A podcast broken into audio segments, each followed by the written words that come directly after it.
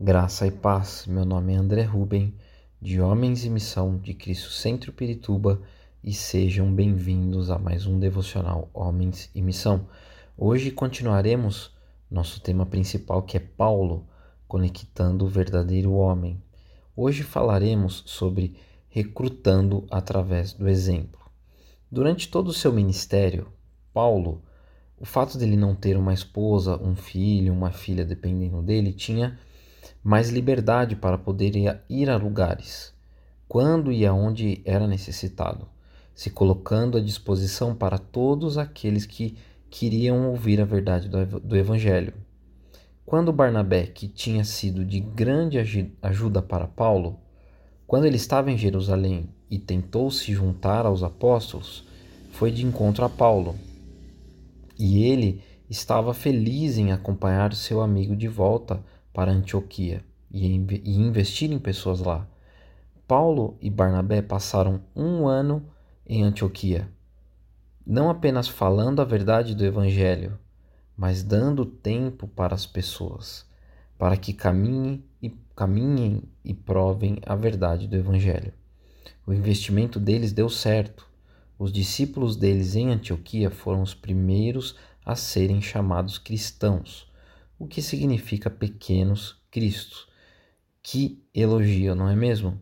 Vamos ler comigo Atos 29, do 19 ao 26.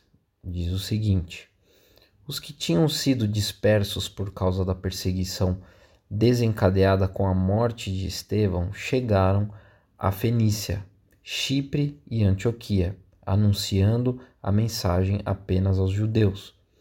Alguns deles, todavia, cipriotas e sirineus, foram a Antioquia e começaram a falar também aos gregos, contando-lhes as boas novas a respeito do Senhor Jesus. A mão do Senhor estava com eles, e muitos creram e se converteram ao Senhor. As notícias desse fato chegaram aos ouvidos da igreja em Jerusalém, e eles enviaram Barnabé a Antioquia. Este, ali chegado e vendo a graça de Deus, ficou alegre e os animou a permanecerem fiéis ao Senhor de todo o coração. Ele era um bom homem, cheio do Espírito Santo e de fé. Muitas pessoas foram acrescentadas ao Senhor. Então Barnabé foi a Tarso procurar Saulo. E quando o encontrou, levou-o para Antioquia. Assim, Durante um ano inteiro, Barnabé e Saulo se reuniram com a igreja e ensinaram muitos.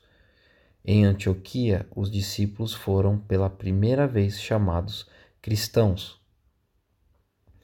Entendendo que não poderiam possivelmente levar o evangelho a todo lugar que o evangelho necessitava ir, é, ou passar muito tempo com os que precisavam de um exemplo de cristão para que pudessem seguir, Paulo desafiou a todos os cristãos que se juntassem à sua missão. Eles certamente não poderiam discutir com ele, pois ele não estava pedindo nada mais do que eles não deveriam já estar fazendo por si mesmos.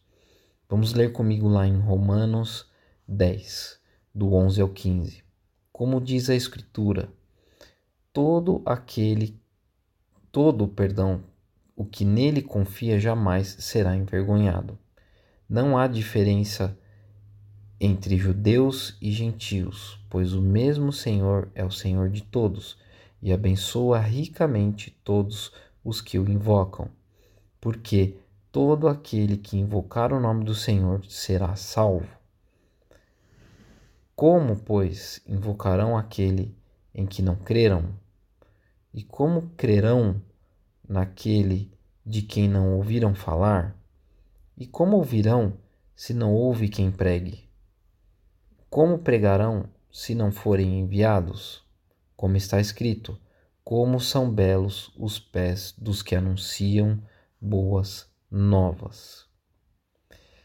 Mas e você? Está disposto a sacrificar ou abrir mão para que o Evangelho seja pregado?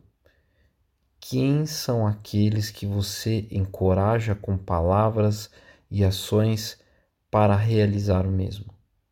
O seu compromisso de levar o Evangelho serve como uma inspiração para que outros se encorajem a seguir os seus passos? Se não, pense comigo o que necessita mudar. Se você é, hoje entendeu essas palavras e esse devocional e entende que algo necessita mudar nesse sentido, ore assim comigo. Pai amado, nesse momento, em Sua presença, queremos, Deus, pedir que a Tua mão esteja sobre nós, para que tenhamos a coragem de levar, a teu no... levar o Teu nome aos necessitados, de forma, Senhor, ousada, Senhor, que a Sua ousadia possa estar conosco para que alcancemos mais, para que possamos, ó Pai, levar as boas novas aos necessitados, Senhor. Curar, libertar aqueles que necessitam, através, Deus, do nosso exemplo de vida, das nossas palavras e simplesmente de quem somos em Ti. Por isso, Deus, então, traz, Senhor, sobre nós a Tua graça, a coragem e a ousadia para levar o Teu nome. É, é assim que nós oramos e te agradecemos. Em nome de Jesus. Amém. Mais uma vez, obrigado e até a próxima.